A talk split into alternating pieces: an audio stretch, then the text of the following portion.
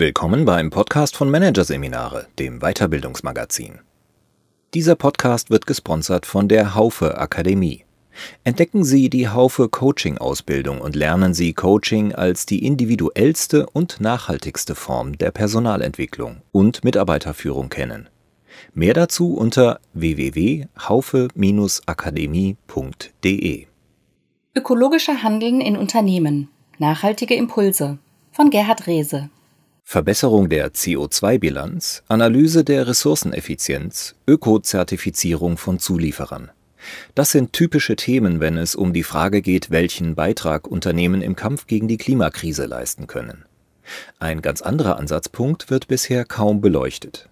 Organisationen verfügen über einen starken Hebel, das Verhalten ihrer Mitglieder und sogar der Menschen über die Organisationsgrenzen hinaus zu verändern. Aufstellung einer CO2-Bilanz, Analyse der Ressourceneffizienz, Ökozertifizierung von Zulieferern, um solche großen Themen, bei denen alle aufs Top-Management schielen, geht es meistens bei der Frage, wie man als Unternehmen nachhaltiger werden und einen Beitrag zur Bekämpfung der Klimakrise leisten kann.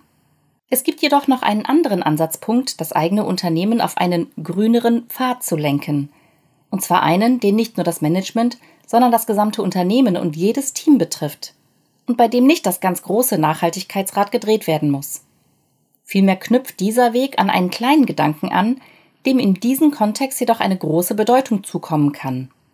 Unternehmen verfügen über das Potenzial, das Verhalten ihrer Mitglieder und sogar der Menschen über die Unternehmensgrenzen hinaus ein Stück weit in eine positive, ökologisch verantwortungsvolle Richtung zu lenken.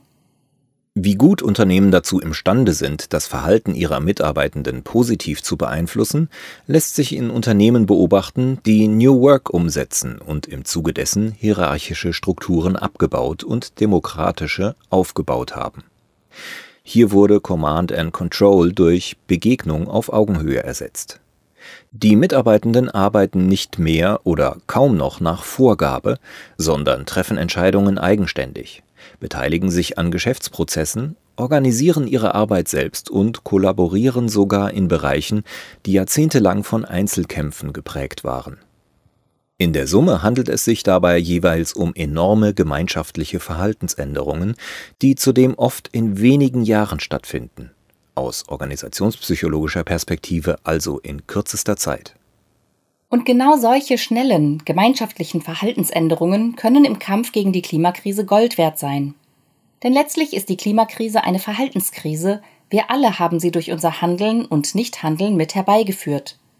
Was im Umkehrschluss aber eben auch bedeutet, wir können durch unser Verhalten etwas ausrichten. Würden wir uns umweltbewusster verhalten, sprich uns zum Beispiel pflanzenbasierter ernähren, sparsamer heizen, nachhaltiger fortbewegen durch Nutzung von Fahrrad, Bahn und Carsharing, Ökostrom beziehen und unser Kapital nachhaltig anlegen, hätte das mittelfristig einen erheblichen positiven Effekt auf unser Klima. Das Paradoxe daran, wir wissen das.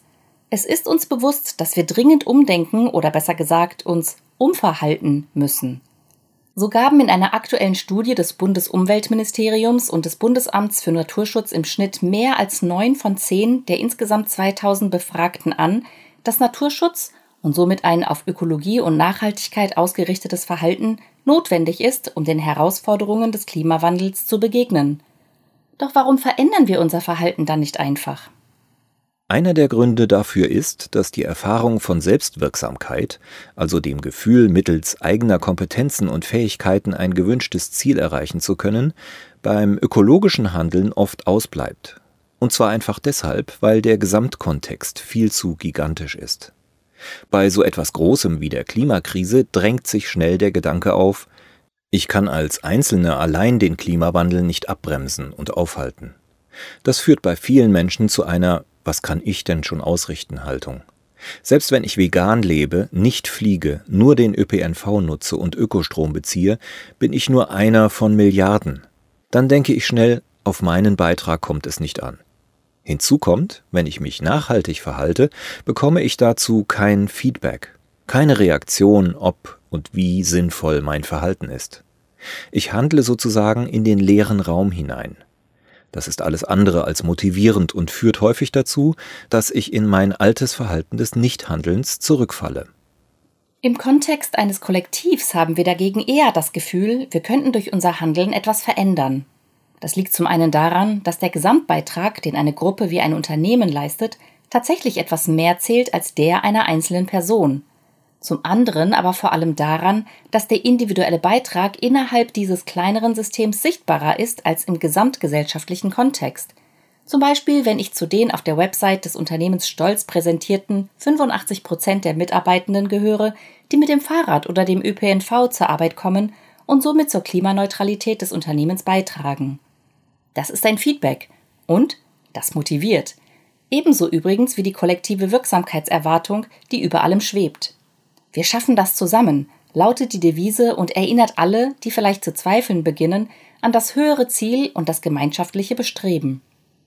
Dass Unternehmen Verhaltensänderungen initiieren können, hängt zudem damit zusammen, dass sie starke Bezugssysteme sind.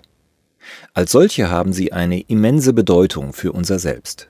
Das liegt daran, dass wir innerhalb dieser Systeme meistens einen bestimmten Platz einnehmen, der uns psychologische Sicherheit gibt, unsere Kompetenzen hervorhebt und somit unser Selbstbewusstsein stärkt uns Ansehen innerhalb der Gesellschaft verleiht, an sozialen Austausch geknüpft ist, der nicht selten sogar wertvolle Beziehungen entstehen lässt und eine Identifizierung ermöglicht, die zur Konkretisierung unseres Selbstbildes beiträgt. Da wir das alles brauchen und bewahren möchten, passen wir uns dem System mit seinen Normen und Werten automatisch ein Stück weit an. Wir integrieren die Gruppenzugehörigkeit gewissermaßen in unser Selbst, was dazu führt, dass wir auch gesellschaftliche Umstände wie etwa die Klimakrise durch die Linse unserer Gruppenzugehörigkeit betrachten. Sehe ich mich als Teil eines Unternehmens, das nachhaltige Ziele verankert hat, nachhaltige Normen fördert und kommuniziert und in dem wir als Unternehmensmitglieder das Gefühl haben, wir könnten durch unser Handeln etwas verändern, dann bin ich auch als Individuum motiviert, genau das zu tun. Klar ist aber auch, ökologisch orientierte Werte und Normen im Unternehmen entfalten ihre positive Verhaltenswirkung nur, wenn sie echt sind. Eine nachhaltige Scheinidentität ist wirkungslos oder sogar kontraproduktiv, weil die Diskrepanz zwischen Anspruch und Wirklichkeit kognitive Dissonanz, eine Art unangenehme psychische Spannung auslösen kann. Ob und inwieweit eine echte kollektive ökologische Identität im Unternehmen Wirklichkeit wird, hängt wesentlich von dessen Führungskräften ab. Selber anpacken und vorleben, nicht nur vorgeben, ist hier das Motto. Studien belegen, dass prototypische Leader, also jene, die besonders repräsentativ sind für die Gruppe, die sie vertreten, als besonders effektiv und motivierend wahrgenommen werden. Wenn diese Führung dann auch noch das Wir betont, dann sind Gruppenmitglieder auch schneller bereit, sich mit der Führung zu identifizieren. Soll die Gruppe oder das ganze Unternehmen nachhaltig werden, so muss auch die Führung nachhaltig und vor allem tätig werden, sprich den Wandel aktiv begleiten, Partizipation ermöglichen, vielleicht sogar eine Umweltbeauftragte in die Change-Abläufe integrieren und Nachhaltigkeit zu einem Bedürfnis werden lassen. Ein solches Bedürfnis entsteht besonders dann, wenn Mitarbeitende zu Beteiligten gemacht werden, zu Key Actors, die grundlegende Elemente des unternehmerischen Systems sind und zum Geschäftsprozess beitragen. Denn erst wenn gemeinsam Ziele und Maßnahmen ausgehandelt werden, wird das Vorhaben zur gemeinsamen Sache, zur großen kollektiven Vision, für die es sich einzusetzen lohnt. Dabei brauchen die Maßnahmen gar keine großen Umwälzungen zu sein.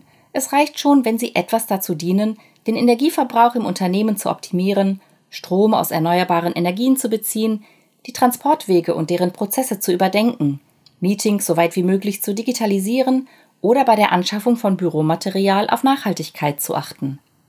Wichtig dabei ist, die Mitarbeitenden nicht zu überfordern, sondern an die Beteiligung heranzuführen, sprich sie weiterzubilden und zu empowern. Auf diese Weise bekommen sie die Möglichkeit, sich im Unternehmen nachhaltig zu verhalten und Prozesse anzustoßen, die Nachhaltigkeit fördern. Das steigert dann wiederum auch das Gefühl der partizipatorischen Wirksamkeit. Ich kann selbst etwas zum gemeinsamen Gruppenziel beitragen. Mitarbeitende, die diese Erkenntnis haben, werden dann in der Kantine auch häufiger mal das Schniepo links liegen lassen und stattdessen zur vegetarischen oder veganen Alternative greifen. Vorausgesetzt natürlich, es gibt eine Alternative.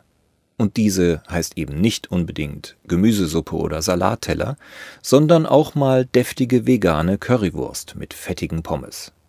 Und wenn die im Unternehmen schmeckt, warum sie dann nicht auch mal auf den heimischen Mittagstisch bringen? Und wahrscheinlich wird es nicht bei der veganen Currywurst bleiben, die die Mitarbeitenden aus dem Unternehmen mitbringen. Je stärker die Menschen sich im Rahmen ihrer organisationalen Kollektive daran gewöhnen, nachhaltig zu handeln, je mehr werden sie dies auch im Privaten tun.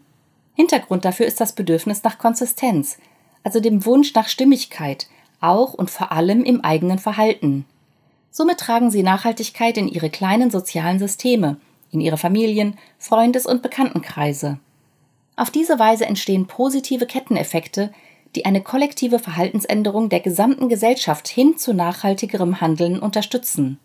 Dazu gibt es unmittelbare positive Nebeneffekte fürs Unternehmen.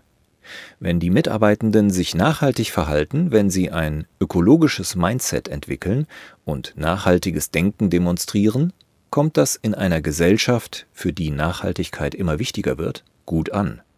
Das kann sich positiv aufs Employer Branding auswirken und zur Folge haben, dass sich mehr Nachwuchstalente auf offene Stellen bewerben.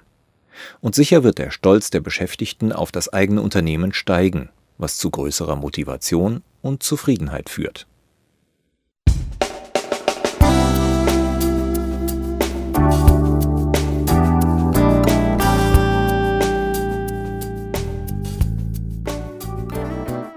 Sie hörten den Artikel Ökologischer Handeln in Unternehmen.